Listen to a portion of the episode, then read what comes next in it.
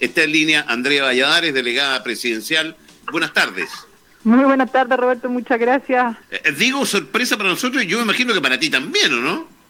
Sí, también sorpresa, pero mm, bueno, eh, en, en, la emergencia hay que estar disponible nomás, ayudar todo lo que se pueda y hacer todos los esfuerzos conjuntos para superar esto.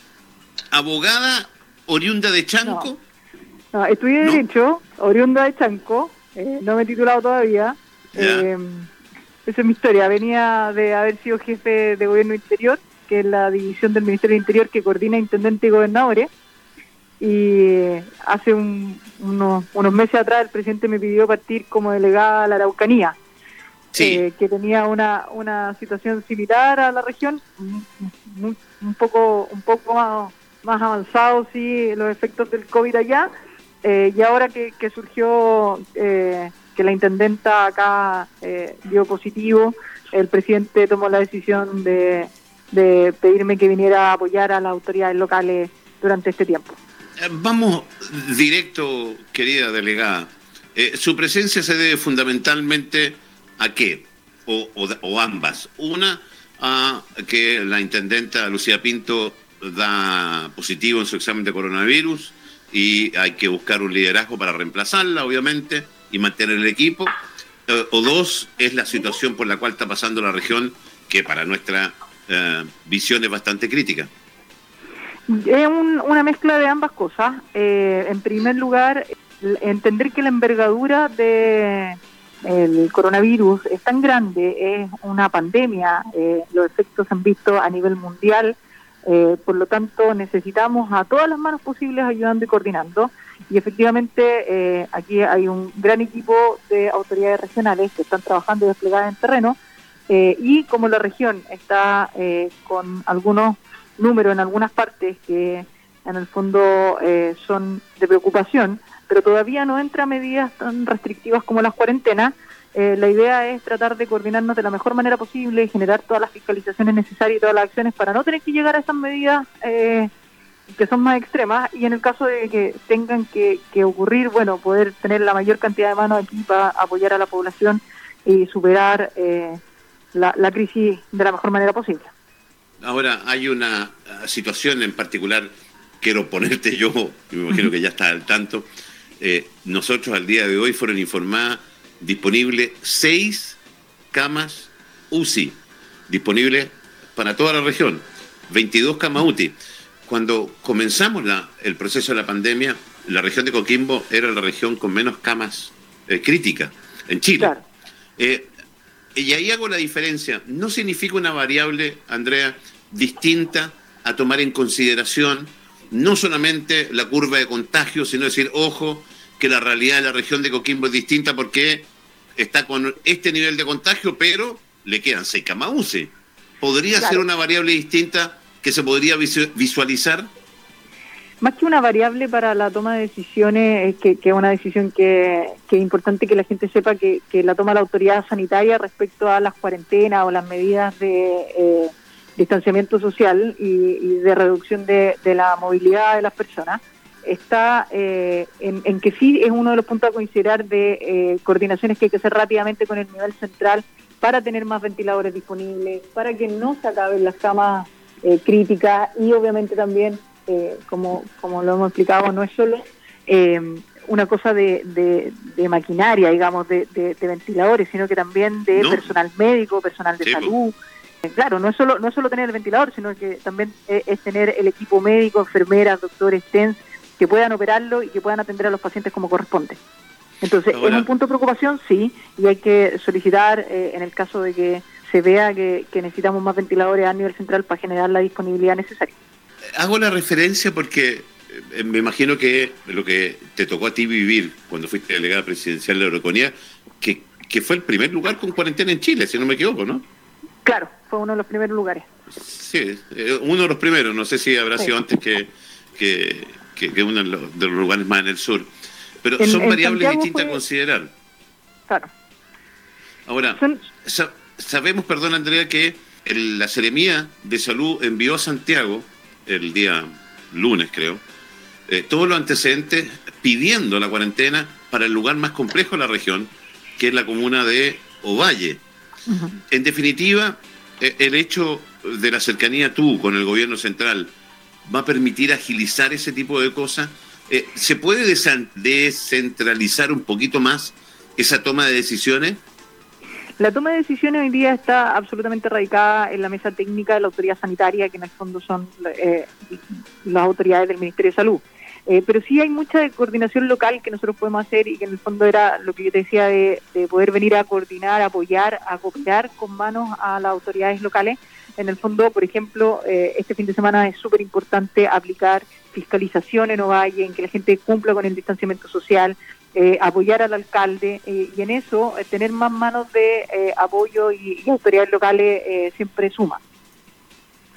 Ya, pero volvemos a lo mismo no significa un, cambio de ritmos en cuanto a las decisiones, por ejemplo? Lo que nosotros vamos a hacer eh, es obviamente estar informando regularmente a nivel central, así como lo hace la Seremía de Salud acá, recordar que también el Ministerio de Salud ha tenido cambio de autoridad eh, y obviamente hay que generar y agilizar esos canales de comunicación, mandar la información lo más pronto posible, eh, alertar a nivel central, sobre todo porque eh, la, la pandemia y, el COVID propiamente tal es una emergencia dinámica. día a día hay que ir evaluando y tomando decisiones y en eso la mesa se reúne día a día, así que podemos tener novedades y en caso de ser necesario de tomar medidas más restrictivas, se van a tomar, se van a hacer, así como por ejemplo se ha pasado de mayor número de permisos a un menor número de permisos, en el fondo siempre se pueden ir evaluando y así se van tomando eh, día a día eh, las medidas para eh, generar la conciencia y que la gente entienda que estamos enfrentando una situación compleja, que hay que tomar distanciamiento, que hay que ser precavido, que hay que cuidarse y obviamente tomar los recuerdos necesarios. Como delegada presidencial, ¿asumes tú la primera autoridad en toma de decisiones, independiente que sea un liderazgo compartido? No, no habiendo primera autoridad, me refiero, como la intendenta. La, intendenta está haciendo su cuarentena, el intendente subrogante es quien tiene las facultades como intendente, la firma eh, y todo lo que corresponde a lo administrativo. Está el jefe de la fuerza, que el que hoy día tiene la potestad del orden público, y mi figura efectivamente es para ayudar a coordinar eh, mayores acciones, obviamente a levantar información a nivel central, a hacer gestiones que se necesiten. Recordar que la emergencia, si bien es principalmente sanitaria, eh, también es de una envergadura eh, que nos afecta en lo social, en lo económico. Eh, hablábamos de la sequía que afecta a la región. O sea, hay distintos ámbitos que van afectando y la idea es efectivamente ayudar en la coordinación y en lo que sea lo más rápido posible todas las acciones que tengamos que tomar. Estamos conversando con Andrea Valladares, quien es eh, la delegada presidencial. Llegaste, eh, ya estás, me dijiste en la región, ¿llegaste hace cuánto rato? Llegué como a las 3 de la tarde, 3, 4 de la tarde, estuvimos en la Intendencia, tuve una conversación eh, vía telefónica con la Intendenta, habíamos hablado esta mañana con ella y con el presidente, me reuní después con el Intendente subrogante y ahora con el Intendente subrogante nos vinimos a reunir con el jefe de la Fuerza. ¿Quién está haciendo a veces subrogante? Gonzalo Chacón. Gonzalo Chacón, Gonzalo Chacón. Eh, ahora, ¿alguna ligación con la región, Andrea?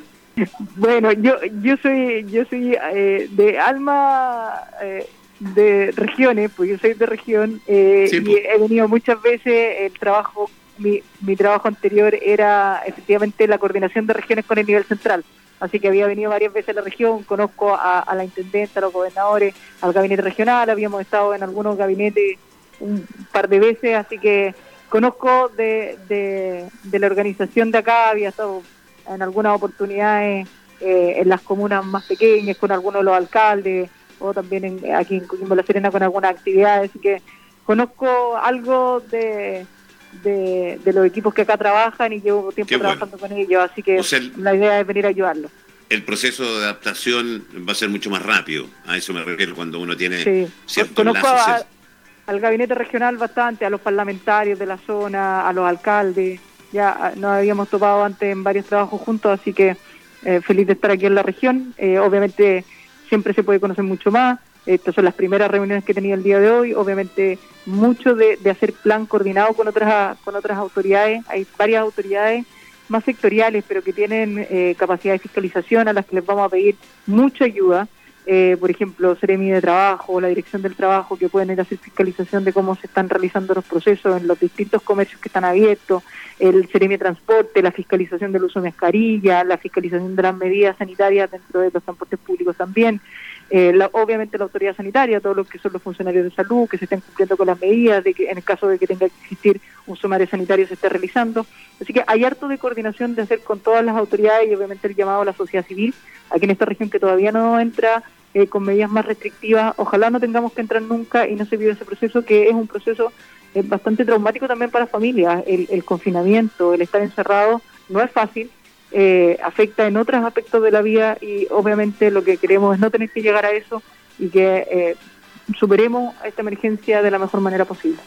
Según tu conversación de hoy telefónica con la intendente y tu conversación con Gonzalo Chacón, gobernador e intendente subrogante, eh, ¿qué es lo que te han planteado ellos? ¿Ellos creen que es necesaria una cuarentena, Andrés? Lo que nos han planteado es que obviamente hay preocupación por, por, todas las comunas de la región, por las 15, eh, hicimos un repaso de en qué estaba cada comuna, obviamente Ovalle tiene una, una preocupación permanente de todos porque tiene un número elevado de casos. Y estuvimos revisando este que te contaba, todas las acciones preventivas que podemos hacer, eh, lo que podamos salir a hacer de fiscalización, el llamado eh, obviamente a la responsabilidad de las personas, pero también de estar encima en que cumplan, en hacer mucho comunicación. Y ahí ustedes como medio de comunicación tienen un rol muy importante eh, y, ayudan muchísimo en que la gente tome conciencia o entienda lo que implica el coronavirus, eh, en cuáles son las medidas que pueden tomar en su casa, en el distanciamiento, en cuidar a los adultos mayores, a los niños, a la población más vulnerable. Aquí esto es una pega de todos eh, la intendenta y el intendente subrogante eh, han, hecho mucho énfasis en eso y en sumar al resto de los servicios para que nos ayuden, para que la gente los vea más, para que vea más la fiscalización y ojalá eh, llegar con el mensaje a todos en que se cuiden, en que tomemos la distancia correspondiente. Entender que al final, como paramos el contagio, efectivamente tomando distancia. ¿Cuáles tendrían que ser las medidas próximas antes de llegar a la cuarentena total?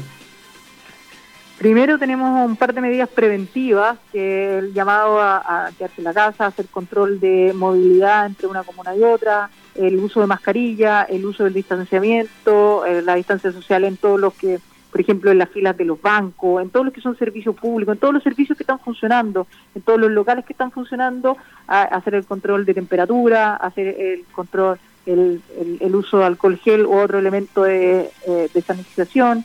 Eh, eso es lo primero. Luego tenemos otras medidas que son como los cordones sanitarios, que en el fondo cierran ciertos sectores geográficos y que se evita el contacto o el, eh, tránsito entre uno y otro lugar.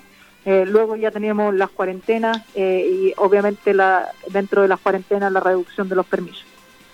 Las dos primeras nosotros las tenemos en la región. Las dos primeras tiene la región, pero también hay cordones que se pueden ir aplicando de comuna a comuna en el fondo. Y eso puede ir cerrando ciertos sectores y puede ir aislando los contagios.